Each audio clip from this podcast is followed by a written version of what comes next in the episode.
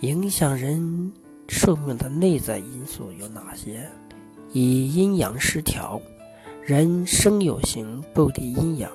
人体的生命活动必然以阴阳为依据，阴阳失调能导致衰老，而调节阴阳具有抗衰老的作用。二、精气衰虚衰，气是生命活动的根本和动力，为生化之根。精及阴精是构成人体和促进生长发育的基本物质基础，任何损伤精气的内外因素均能加速衰老、减少寿命。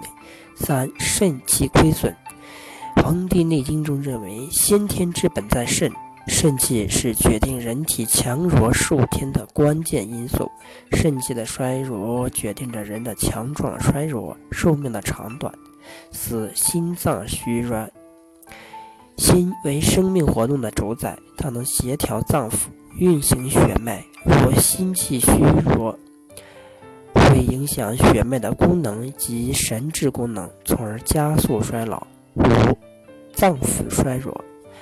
肺主一身之气，人身周期的生成、运行及功能活动都与肺密切相关。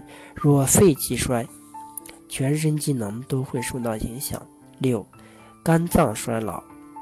人体的衰老同肝有密切关系。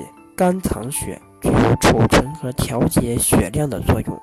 肝又主疏泄，关系到人体气息的调畅。